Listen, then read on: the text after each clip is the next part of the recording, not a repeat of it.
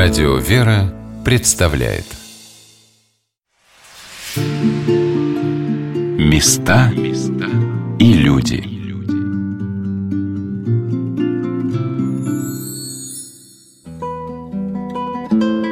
С каждым человеком происходят события, которые могут изменить его жизнь. Если бы нам сказали о них заранее, мы бы и не поняли, наверное, зачем это нужно, их значение для нашей судьбы – но рождаются на земле люди, которые пытаются донести до человека язык Бога, порой иносказательно, иногда в виде притчи. Но если такому человеку открыта тайна воли Божией, он старается помочь и другим людям к ней прикоснуться. Я приехала этим летом в город Курск, чтобы посетить Курский Свято-Троицкий женский монастырь и попала на событие, которое проходило в Курской областной универсальной научной библиотеке имени Николая Асеева, где состоялась презентация книги о монахине Мисаиле Зориной, старице, которой долгие годы на Курской земле стекались ручейки земного горя и надежд на помощь и утешение. Проникновенная история связана с ее служением, когда в годы Великой Отечественной войны она помогала многим людям узнать о судьбах своих родных, сберегала свои молитвы от гибели, убеждала земляков не сомневаться в нашей победе. Здравствуйте, дорогие друзья!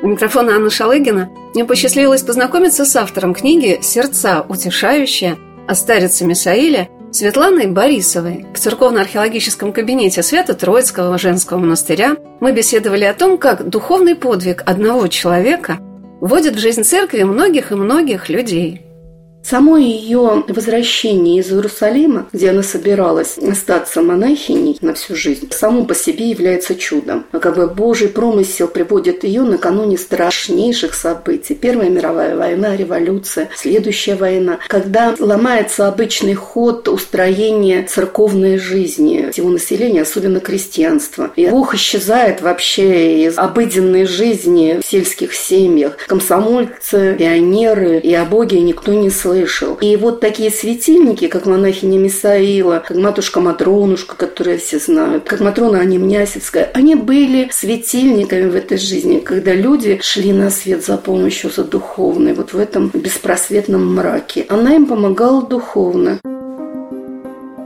Монахиня Мисаила в миру Матрена Гавриловна Зорина из села Муравлева Курской области, где в наши дни возвышается деревянный храм в честь иконы Божьей Матери все скорбящих радость, и строится новый каменный храм, собирает в наши дни к себе на могилку множество паломников.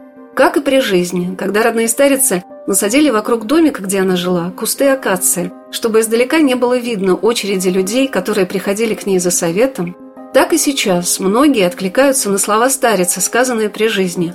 «Приходите ко мне на могилку, я вам буду помогать». А тогда, в послевоенные годы, Матушка Мисаила отошла к Господу в 1953 году. Вопросов у людей было очень много. Как поминать родных, если сообщили, что муж пропал без вести? Как прокормить оставшихся сиротами детей? Замечательные книги, составленные трудами инициативной группы по изучению фактов жизни курской старицы Мисаила Зориной, я нашла множество историй, которые доносят до нас, как помогала старица людям устоять в тяжелое послевоенное время – как приходили к ней женщины, которые хотели отдать в приюты своих детей. Она их удерживала и своей молитвой всю жизнь помогала семье.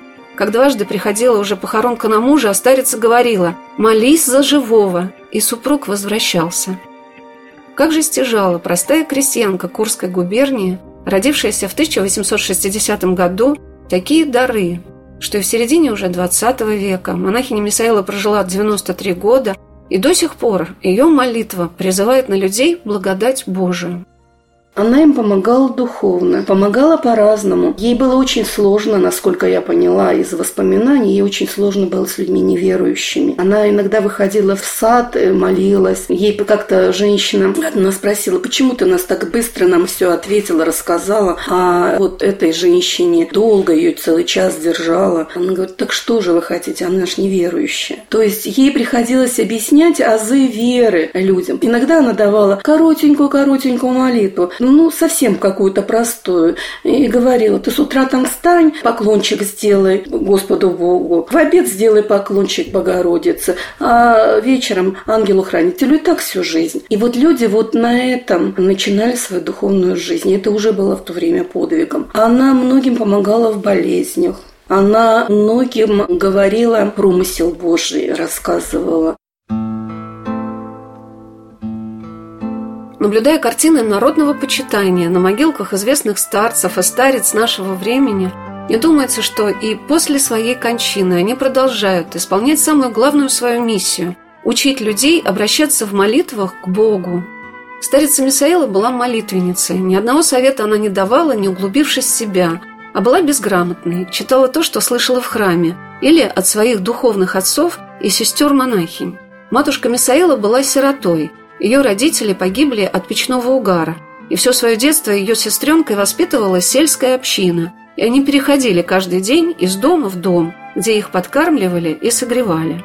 В юности девушку выдали замуж, у нее было неплохое приданное, свой надел земли, но муж был инвалидом, вымещал на ней свою злобу. У нее родился сын, и все свои силы она положила на его воспитание и образование. И вот когда мальчик подрос, она отправилась в паломничество на Святую Землю, имея желание остаться там, в монастыре. Но вернулась на родину, получив ясное указание о том, что это воля Божья. Чудесные события сопровождали старицу Мисаилу, которая окормлялась у прославленных старцев Глинской пустыни. У нее сохранились фотографии святого преподобного Серафима Амелина. Сохранились письма с надписью «Старица Мисаиле» от святителя Луки, крымского воина Синецкого, который писал матушке и поздравлял с праздниками.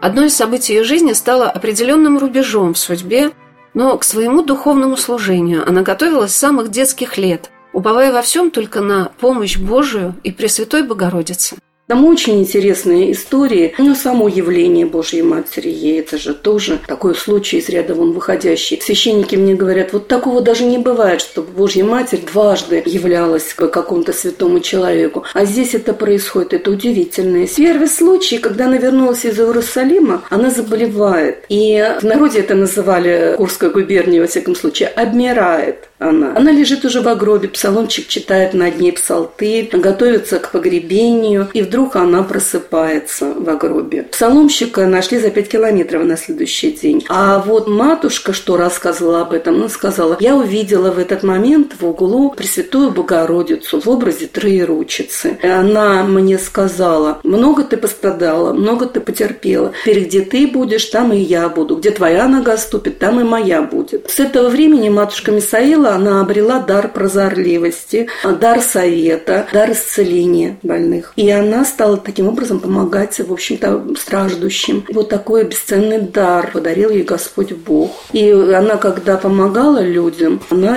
обращалась к Божьей Матери. Сначала глаза поднимала, молилась, и тогда начинала говорить, что нужно сделать, спасала многих вот людей поражает огромное число случаев помощи монахини Мисаила, описанных в книге, ей посвященной. Какая была проделана огромная работа членами инициативной группы по изучению фактов ее жизни. Эти документальные сведения, по словам консультанта этого труда, доктора исторических наук, профессора Зинаиды Дмитриевны Ильиной, собраны со всей тщательностью и ответственностью, как научная исследовательская работа. Факты ее жизни могут быть либо доказаны, либо не доказаны. Но в книге в этой собрано только то, что доказано. Причем доказано таким образом, что не из одного источника. Некоторые факты перепроверялись. И они, безусловно, перепроверялись по разным источникам. Устная информация, печатная страничка, может быть, даже документальная страничка и так далее. Поэтому здесь мне кажется, что человек, который дает людям тепло, это матушка Мисаила, а я ее, я курянка. В детстве помню, как ней ходили, в дворе у нас рассказывали. Называли ее бабушкой, старицей, Матрёной. Интересно, как матушка Мисаила всегда знала, с каким намерением шел человек. Группа студентов, мамы которых отправили их монахини узнать о распределении после окончания бединститута, ехали в электричке, и ребята весело говорили «Ну, пойдем с бабкой поболтаем». Старица вынесла им пустые стаканы с ложками и предложила поболтать. Многим она говорила, что ты хочешь услышать, все равно не веришь. И люди поступали по-своему и ломали себе судьбу. Нужно говорить по-разному матушке Мисаиле. С одной стороны, это верующие уже люди, и им все понятно. То, что она, безусловно, человек на земле жила, но все равно это небесный человек по душе, потому что не зря книжка называется «Утешающая сердца», потому что она людям помогала. Можно говорить, что она прозорлива, а вклад ее велик, если с этой стороны смотреть, то, что она очень много помогала людям. Во время войны она бросалась, потому что она людям дарила надежду, утешение, прозорливыми своими советами. Вот в этом смысле, конечно, это небесный человек. Великую Отечественную войну монахиня Мисаила предсказала задолго до ее начала и оккупацию Курской земли. Мне поразили случаи помощи матушке по спасению из плена русских солдат и офицеров. В Курске в те годы служил священник Павел Говоров. Могилка его находится в городе Королеве, рядом с храмом целителей Косьмы и Дамиана. После оставления фашистами Курска журналист Илья Иренбург приехал в город и написал статью в газету «Правда», где рассказал, как отец Павел укрывал летчиков, которым помогли бежать из немецкого госпиталя, в алтаре храма, где он служил, а потом вывез их на машине с надписью «Инфекционные трупы» и привез в партизанский отряд, где его называли «наш поп». Этот замечательный, по их словам, поп вывозил в гробах живых людей, спасая их жизни, и о каждом человеке спрашивал благословение у матушки Мисаила. А еще она защищала людей, к ней приходивших, своей молитвой – кто-то не садился в поезд, который потом разбомбили. А вот и просто не увидели немца, когда вошли в комнату. Русские отступали, уставшие, павшие духом, фактически безоружные под напором вооруженной до зубов немецкой армии, а она им, миленькие, мы победим. Бабушка, как победим? Мы уже уходим за Воронеж. Деточка, немцы побегут, портки будут терять прикосновение к этой теме, понимаете, нас возвышает даже перед самими собой, потому что столько боли, обид у людей, а здесь они слышат такой и душой прикасаются. Мне кажется, лучше мы становимся, когда мы так вот читаем эту книгу о таких людях. Вот я вижу, там лежит книга Дамаскина Орловского о Луке Крымском, да, вот такого качества книг, ну, конечно, и для формирования патриотизма даже, я бы сказала. Вроде религиозная тема, а она очень важна для патриотизма, для основы новой жизни. Мы сидели с участниками презентации книги «Сердца утешающие» про монахиню Мисаилу Зорину в Свято-Троицком женском монастыре, постриженницей которого она была. Хотя это событие в жизни старицы состоялось в годы, когда монастырь был закрыт, и она с троицкими монахинями скиталась по Курску. Об этом официальном свидетельстве пострига монахини Мисаила сказала автор книги Светлана Борисова. Знаете, я, наверное, не была готова даже к некоторым фактам, вот в начале своего пути, к некоторым фактам жизни матушки Мисаилы, потому они не приходили. Вот то, что про постриг я уже говорила, матушке, мы искали это в Иерусалиме, мы искали там где-то, а ждали. Где нашли? нашли документы в монастыре, дело подняли Лариса Константиновой, монахини этого монастыря Троицкого. И в этом деле это чудо было. Мне матушка его подает и говорит, вот там, по-моему, рассказывается, что матушка Мисаила ходила в обаянь якобы для агитации против выборов. Я это читаю, а то, на что не обратили внимание сестры, и вдруг выплывает сообщение в этих же документах, в этом же протоколе, на одну страницу, считайте, дальше. И как это звучало? Это звучало так. Мы постригали тайным постригом трех монахинь. Называется Лактионова Просковья, это племянница Ларисы Константиновой, матушка Наталья, мама владыки Адуфия Гагулюка, и Зорина Матрена Гавриловна, матушка матушка Мисаила. Мы, наверное, не были к этому готовы. А с другой стороны, за это время столько всего происходило, уже начинаешь вот чудеса принимать за обычное, что-то в твоей жизни происходящее уже нормальное явление. Но главное чудо, о котором рассказывают все сестры обители и ее прихожане, это то, что монахиня Мисаила видела в эти трудные атеистические годы Божию Матерь, которая обходила крестным ходом вокруг Троицкого монастыря. Мы беседовали об этом с насельницами обители в уютном храме монастыря, который состоит как бы из трех храмов, и престолы в них посвящены образам Пресвятой Богородицы. И в саду, который, наверное, тоже можно назвать богородичным, потому что он какой-то неземной красоты. И в словах матушки-настоятельницы монастыря игумени Сусаны Барыкиной я услышала о традиции продолжения этого крестного хода в наши дни. И святыньки у нас, конечно. Вот у нас, хотя закрывали храмы и разоряли, люди сохранили некоторые иконы. В частности, икона Новодворская, в честь которой посвящен храм, и Смоленская, она тоже древняя икона, в честь тоже которой. Сам по себе монастырь. Три престола, посвященных образом Матери Божией. Но это тоже, это ведь редко. Иверская, Новодворская, Смоленская, три храма, три престола, посвящены Матери образом. И тоже вот из уст уста передается, последние монахини, они рассказывали, что вот Машка Мисела, про которую сегодня как раз вот была в Осеке, да, о книге рассказывали, они, она с 32 по 37 год, в течение пяти лет, она была вместе с сестрами обительными, она жила с ними в домиках. Потому что они, обитель сама по себе существовала, но они жили в разных домиках, на разных квартирах, но тоже так группками. У них было уставное правило, была игуменья, они делали общие работы, продавали, как бы вот этим они питались от общих работ. И Машка Мисела рассказывала, что когда, ну, они все равно сюда приходили, неглядно, да, что она видела, как в определенные часы Матерь Божия обходит эту обитель. И вот воспоминания об этом не указано, не сохранили какое время. Но воспоминания об этом у нас сейчас каждый вечер после вечернего богослужения мы крестным ходом обходим нашу святую обитель. Я думаю, что это не воспоминания, потому что если она видела, я думаю, что это и до сих пор Матерь Божия охраняет свой удел. Свято-Троицкий женский монастырь расположен в самом центре города Курска, рядом со Знаменским мужским монастырем и величественным Знаменским собором, где находится главная святыня Курского края, Курска коренная икона Божией Матери Знамени. И это тоже покров Царицы Небесной над этой землей. В наши дни Троицкая обитель занимает небольшую территорию, а раньше в ней подвязалось до 700 сестер. Мы стояли с монахиней Августой Саксоновой перед образом Божьей Матери, в честь которого был назван главный храм обители Новодворским.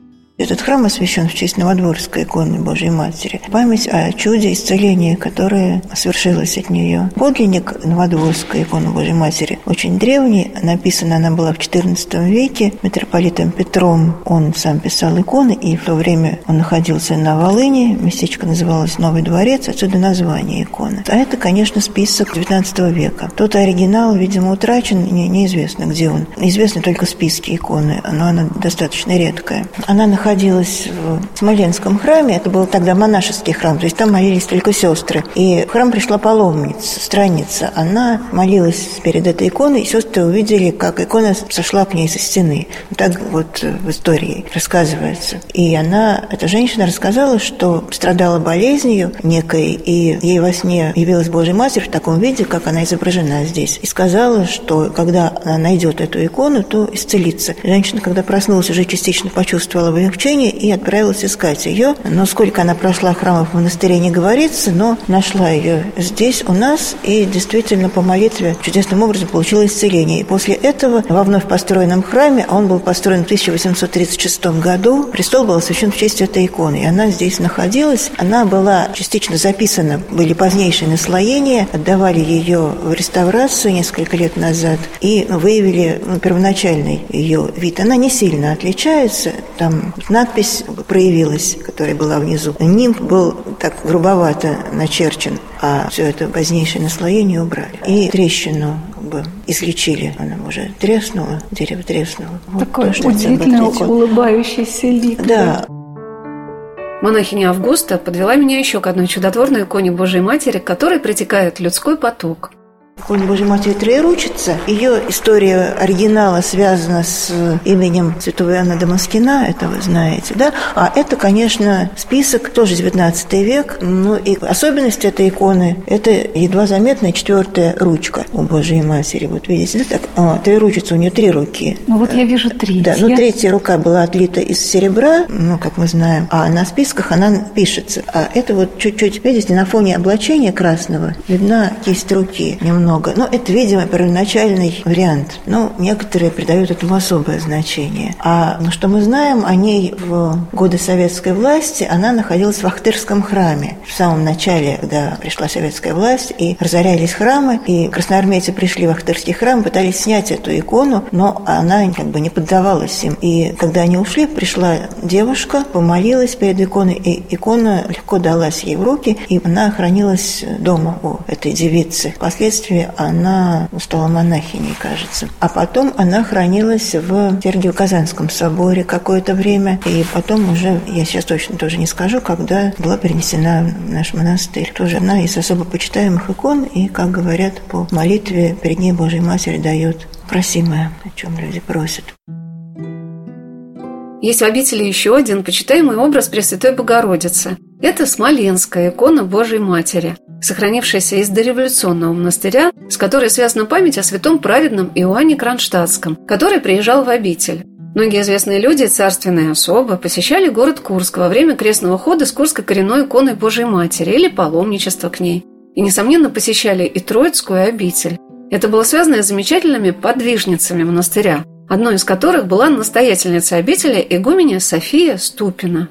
Одна из знаменитых игумен наша – это игуменья София, которая 44 года игуменствовала в монастыре, и больше 90 лет она прожила. При игумене Софии здесь и Иоанн Кронштадтский приезжал, и преподобная мученица Елизавета Федоровна на трое суток здесь находилась, вот в этих покоях она ночевала. И Победоносцев был, и другие разные известные личности. То есть монастырь был известен, и у самой игумени Софии у них три наградных кабинетных креста, то есть их величество награждали матушку Софию. Она была участницей многих начинаний. Здесь была создана школа девиц духовного сословия. Она возглавляла Красный Крест в годы Первой мировой войны и так далее. И она была участницей и окормляла духовное училище женское и много-много-много других дел. То есть она такая была известная мать. О том, какие направления просветительской и образовательной деятельности развивались в обители, рассказала монахиня Иустина Трофимова.